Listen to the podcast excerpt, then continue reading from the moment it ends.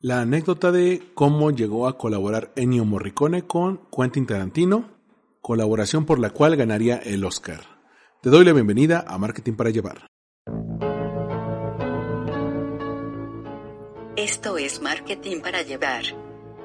Cápsulas de mercadotecnia para tu negocio. Con Armando Ruiz.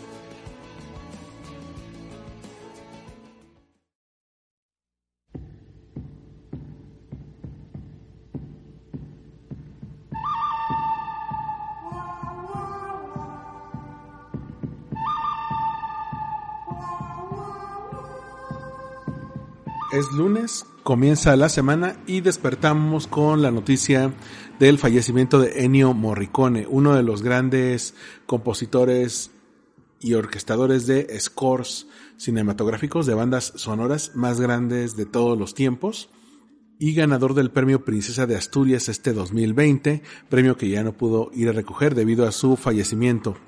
Yo soy Armando Ruiz, me encuentras en Twitter y en Instagram como Armando-MKT y este podcast Marketing para Llevar en Spotify, Google Podcast y Apple Podcast.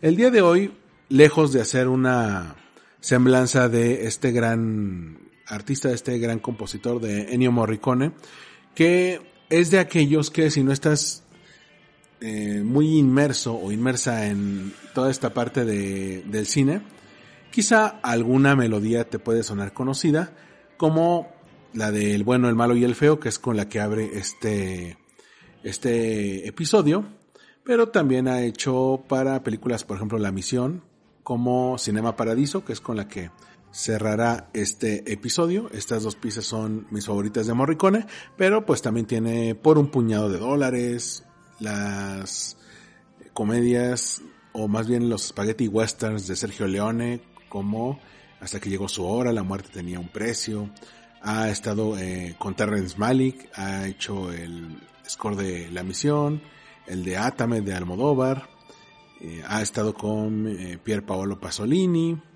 con Bernardo Bertolucci en Novecento y la tragedia de El hombre ridículo, ha hecho más de 500 scores.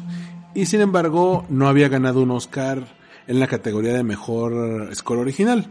Había recibido un Oscar honorario en 2006, de estos que da la Academia de Ciencias y Artes Cinematográficas de Estados Unidos, por eh, toda una trayectoria de labor, pero nunca había ganado por alguna de sus composiciones, a pesar de que eh, todas ellas, o la gran mayoría, son muy recordadas. Pero cuando cambió todo esto?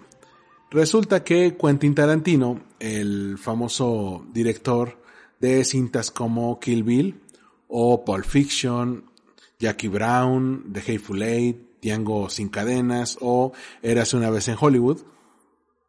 Siempre ha sido admirador de el trabajo de Morricone porque quienes conocen la historia de Tarantino sabrán que él era dependiente, era uno de los de los clerks, de los que atendían en, en una tienda de renta de películas de estas como blockbuster que ya no existen. Bueno, el asunto con Tarantino es que le fascinó la, la música de Morricone y a él le encantaba mezclar elementos de varias películas que le gustaban para crear algo nuevo, una especie de mezcla de mashup que daba nacimiento a algo completamente inédito y que había que cachar todas las referencias. Un ejemplo perfecto de esto es Kill Bill en el que Uma Thurman tiene un jumper, un, pants y unos tenis Onetsuka Tiger amarillos, como los que usó eh, Bruce Lee en otra de las películas, me parece que es en Enter the Dragon.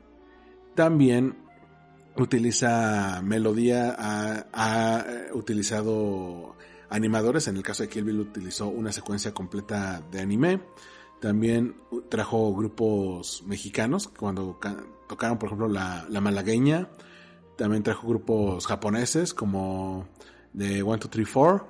Y tiene un par de piezas de Morricone que es, Morricone había compuesto para otras películas, para los westerns, como una que se llama La Arena, que a lo mejor lo ubican porque es la música que aparece cuando entierran viva a Uma Thurman, al personaje de The Bride, y ella tiene que recordar lo que aprendió con Pai Mei para salir de la tumba. Entonces toda esa secuencia en la que va saliendo, rompe el ataúd y va saliendo de la tierra, viene con, con esta melodía de, de Ennio Morricone que se llama La Arena.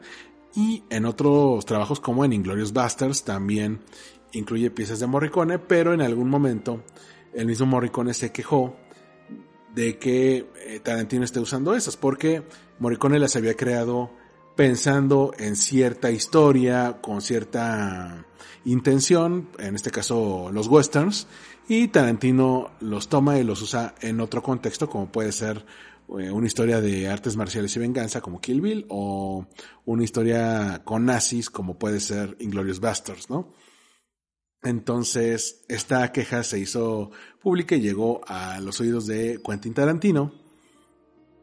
Y Quentin estaba trabajando en su siguiente gran proyecto después de, de Django sin cadenas, que se llamaba The Hateful Eight.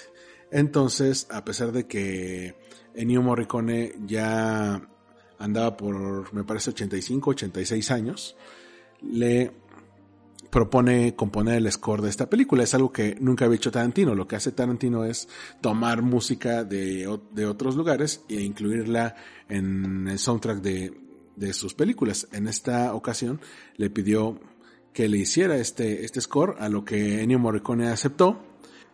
Y lo demás es historia. El score de The Hateful Eight estuvo nominado a todos los premios sabidos y por haber de esa temporada y ganó el Oscar a Mejor Score Original. Es la primera vez que Ennio Morricone ganaba este premio y se lo dio justamente a aquella persona a la que había criticado por utilizar su trabajo sin su permiso, que era Quentin Tarantino. Evidentemente este es un ejemplo de cómo las mentes creativas cuando se unen pueden lograr grandes cosas, pero también es curioso cómo puedes conocer a tus ídolos o puedes colaborar con tus ídolos a través de la crítica, es decir, que te dicen, oye, no uses mi trabajo así, y le dices, ok, haz, hagamos algo juntos. Y hago la película y tú haces el score, ¿qué te parece? Y el otro dijo, pues va. Como dato curioso, Morricone nunca aprendió inglés y nunca le importó aprenderlo, ya sea cuando recibió el Oscar honorario como cuando recibió el Oscar por mejor score. En ambos fue a dar un discurso completamente en italiano con un traductor ahí. Entonces, pues él siempre fue así. Y yo les recomendaría el día de hoy se dieran una vuelta y una playlist, una playlist muy buena en Spotify que se llama This is Ennio Morricone, donde tiene varias de sus piezas muy muy buenas.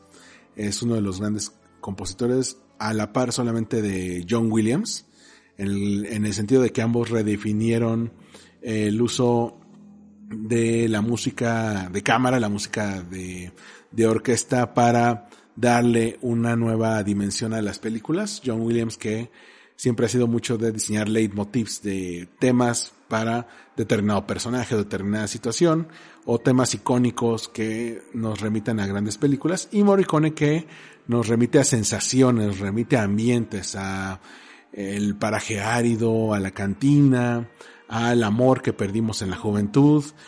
Él era más de experimentar, de arriesgarse, de repente metía oboes o o violines. En el caso de Cinema Paradiso compuso junto a su hijo el famoso tema de Amor, que es con el que cierra la película de, de Cinema Paradiso. Entonces, es una realmente creativa, pues muere a los 91 años, es una persona que se mantuvo productiva pues buena parte de su vida, ah, no tuvo un retiro largo, esto de The Hateful Eight fue en 2016 si no me equivoco, entonces te recomiendo para este lunes, búscate melodías de Ennio Morricone y vas a encontrar al menos una pieza que dices, ah, esta, claro que la conocía y no sabía que la había compuesto él. De mi parte sería todo, gracias por haberme acompañado este lunes. Me puedes seguir en Twitter, Instagram y TikTok como Armando-MKT y nos escuchamos en el próximo episodio de Marketing para Llevar. Hasta la próxima.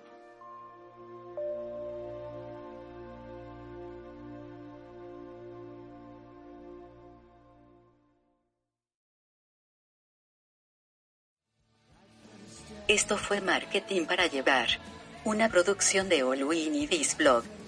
Disponible en iTunes, iVoox y en allgreenirisblog.com.